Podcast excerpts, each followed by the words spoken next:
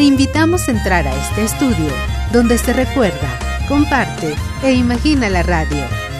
Estudio 80. 80. Soy Pedro Mateos, productor del programa Ingeniería en Marcha.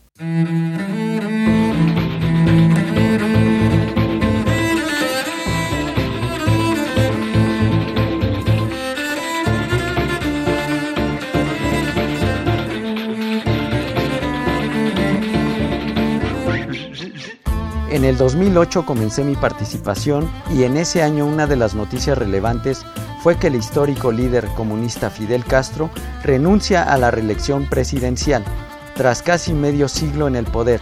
Días después, su hermano Raúl Castro asume formalmente la presidencia de Cuba.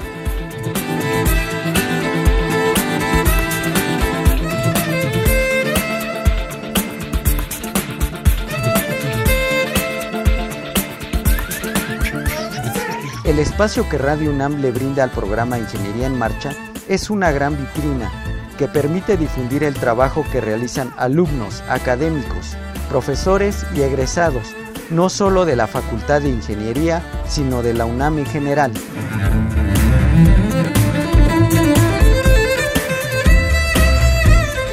Felicidades Radio UNAM por estos 80 años y a redoblar esfuerzos para continuar con la difusión de todas las expresiones que hay en nuestra máxima casa de estudio. Estudio 80. 80,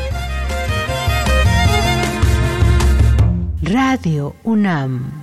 una, una, una, una.